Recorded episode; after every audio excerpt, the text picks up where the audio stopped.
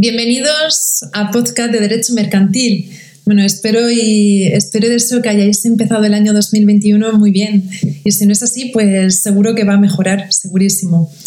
Bueno, eh, a pesar de que este proyecto y esta iniciativa se inició con, cuando se decretó el estado de alarma para ayudar a los estudiantes de Derecho, eh, os, ya os informo y os comunico que se va a continuar, se va a continuar eh, publicando eh, postcat de Derecho Civil y Derecho Mercantil. Mm, ¿El motivo? Pues porque cada vez y cada día sois más los oyentes que seguís estos podcasts y lo, que me, la verdad me satisface muchísimo y me hace muy feliz. Entonces, pues nada, pues a la vista de, las estadísticas y a la vista de que cada vez sois más los oyentes que seguís estos podcasts, pues... Eh, voy a continuar publicando lecciones de derecho civil y de derecho mercantil que os sirvan de apoyo, de ayuda, de recordatorio, de orientación a, todos, a todas aquellas personas que sentís una, una cierta vinculación y devoción por el, por el derecho. Bueno, pues dicho esto, eh, este año 2021 iniciamos, iniciamos las lecciones de Derecho Mercantil y también igualmente de manera paralela eh, de Derecho Civil en relación a una materia y a una temática muy importante y muy relevante que es la de las eh, obligaciones y contratos. Veremos bien, por un lado, desde la, la esfera del derecho civil, todo, todo lo que viene a ser con obligaciones y contratos. Y luego, desde eh, el ámbito del derecho mercantil, también vamos a ver eh, todas esas obligaciones mercantiles. Eh, todo esto, todo esto ya os aconsejo que conforme se vayan publicando postcatas de derecho civil y derecho mercantil, lo interesante y lo ideal es que escuchéis los dos puesto que se van a vincular y se van a relacionar, ya que eh, la, madre, digamos, la base de los contratos mercantiles los encontramos como no, en el derecho civil. De hecho, ya os dije, ya comenté en un postcat anterior de, derecho mercantil, cuando os hablé de, los inicios del derecho mercantil, eh, este tiene como base y nace, digamos, del derecho civil. Bueno, pues dicho esto, esta primera lección la vamos a dedicar a hablaros un poquito, a hablaros mm, de las obligaciones mercantiles, pero de una manera muy genérica, de una manera muy genérica eh, en el sentido de para que, eh, mm, digamos, eh, invitaros a mm, conocer un poquito la temática, ¿no?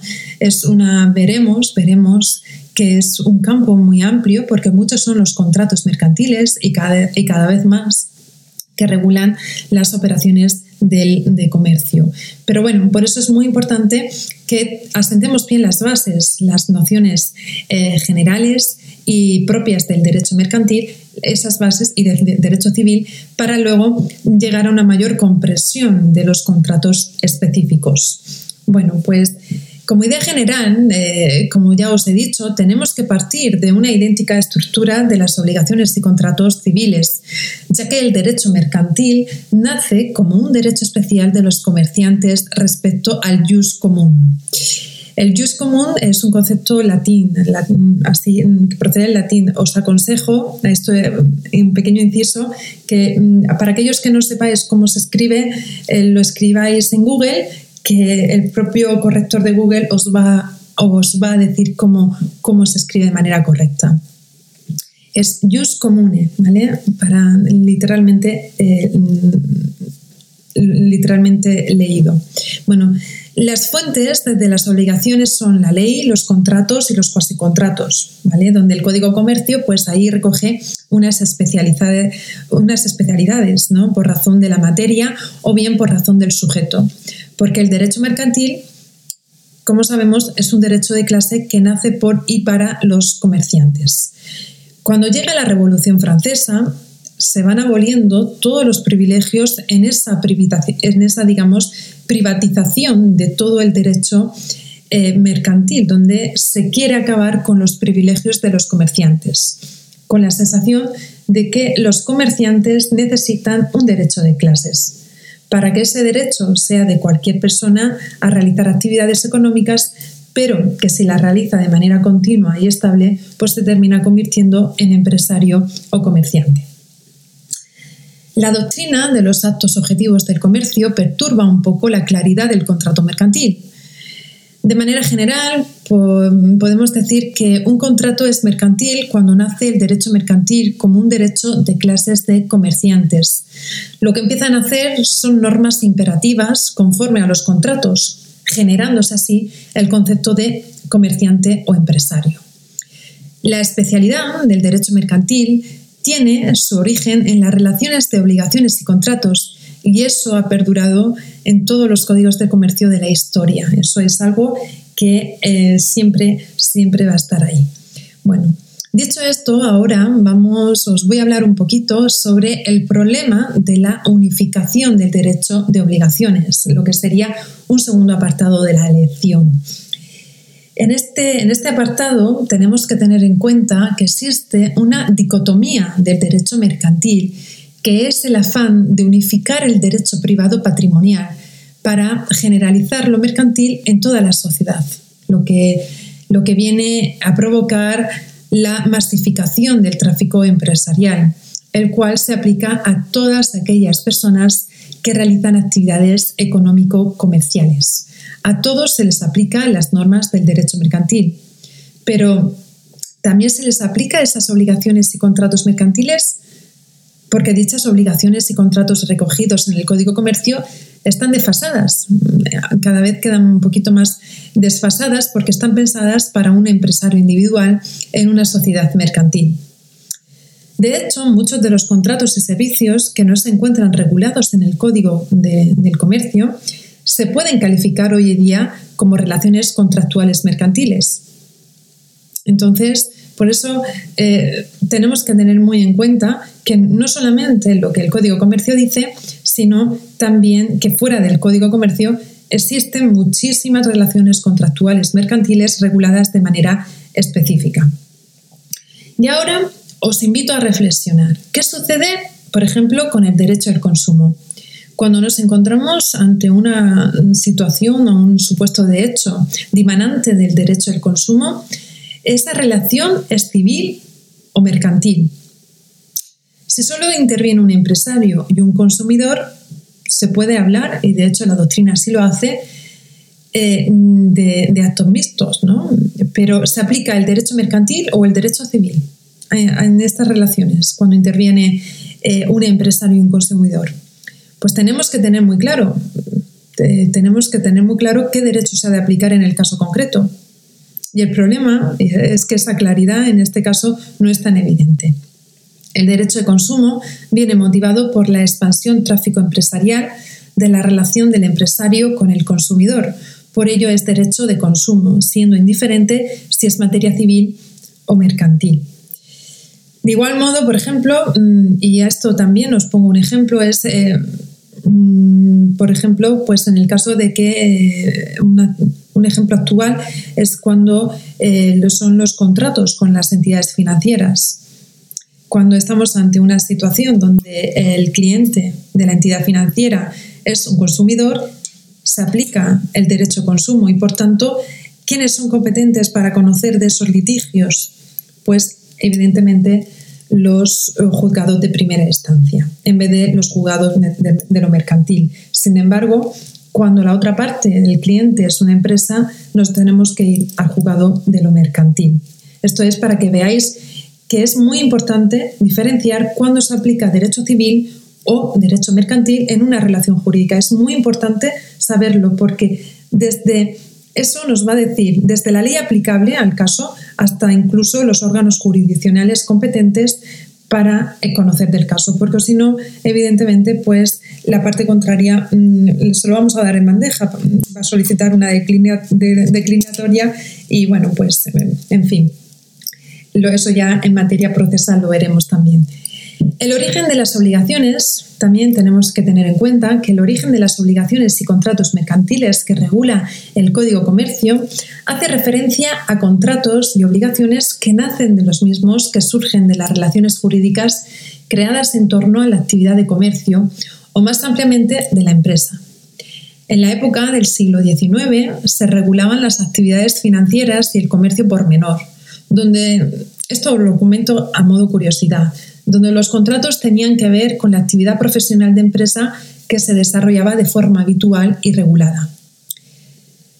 Por ello, los contratos hoy en día se caracterizan por la participación en el contrato de al menos un comerciante o un empresario y o que al menos el objeto de la operación que viste el contrato tenga forma, eh, tenga forma empresarial, tenga como un, objeto, una actuación comercial.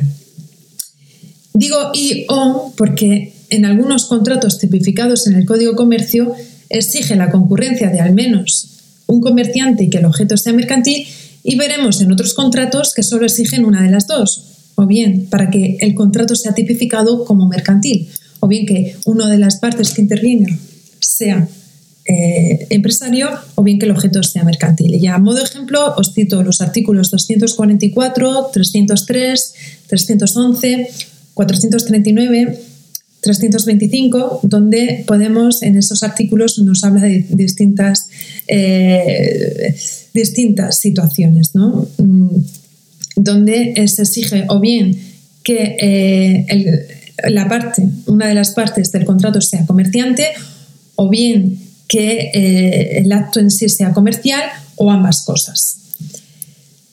De manera general, de manera general, en la doctrina viene a aplicar que indistintamente de quién sean las partes, si sean comerciantes o no, si el acto y el objeto es mercantil, por tanto, si es esa, si es, nos encontramos ante una actuación mercantil, por tanto se va a aplicar la ley mercantil. Es, se va a tipificar como un contrato eh, mercantil. Esto, esta, esta teoría se debe al proceso de mercantilización que surgió en Francia, donde no ya el derecho mercantil de clases, mm, ya no se trata de un derecho mercantil de clases, sino de las operaciones de los actos de comercio, independientemente de quién realice esos actos de comercio. Por ello, las normas de competencia se aplican a todos aquellos que realizan actos de comercio, sean o no empresarios sería un ejemplo a citar. Ese es el efecto de la generalización del derecho mercantil. Pero cuando la Francia revolucionaria tiende a la objetivización del derecho mercantil, dejando a un lado el, mm, el pozo de la subjetividad, la necesidad de que concurra un comerciante es una declaración de principio, no es real. Así pues, en el Código francés de 1807, la mayoría de los actos que se regulan exigen, exigen la presencia de un comerciante. También, también en nuestro Código Comercio de 1885 sucede lo mismo, donde hay una voluntad de echar a comerciante, pero aún así la mayoría de las normas presumen que quien realiza actos mercantiles es un comerciante. El sujeto que compra para revender lo hace de forma estable y continuada y por tanto es un empresario. Así pues, podemos decir que hoy día se da por hecho que casi siempre, salvo excepción, va a aparecer un empresario en las relaciones mercantiles, a las relativas a operaciones de comercio o de mercado. ¿no? Se piensa que quien realiza esos actos mercantiles lo hace de forma habitual y continuada, convirtiéndose así en empresario. Por ello, por ello se habla, hoy en día se diferencia de un primer sector que sería el empresario individual y empresario social mercantil. Luego estaría el segundo sector, que es el referente a la empresa pública, ya sean organismos públicos autónomos o sociedades de capital mixtas. Y luego está el tercer sector, que son el referente, es el referente a las fundaciones empresa y a las asociaciones empresa. Dicho esto, aclararos que el derecho mercantil nació para un derecho de los comerciantes. Luego, en el siglo XIX, se empieza a apostar por una concepción objetiva del derecho mercantil. Pero esa concepción objetiva del derecho mercantil es poco real. Luego, a finales del siglo XX hasta ahora, ya vemos cómo se opta por una generalización del derecho mercantil y una cierta tendencia a un derecho privado. Por ello, hoy día, a casi todas las leyes en sus disposiciones finales se le pone el apellido mercantil. También en la actualidad lo mercantil está generalizado, donde el derecho de consumo es un derecho abierto, en el sentido de que es privado patrimonial, mm, ya sea civil o mercantil. El proceso de unificación del derecho privado en materia de contratos y obligaciones también tiende a, solidarse y a reafirmarse, por ejemplo, en la unificación civil y mercantil, donde se ve el marco común de referencia en materia de obligaciones y contratos. Ahí no se habla ni de civil ni de mercantil, es indiferente, simplemente se trata de forma genérica la regulación de los contratos, donde se da por hecho que van a aparecer, que van a aparecer empresarios profesionales, pero da libertad a la entidad del sujeto que puede realizar dichas actividades.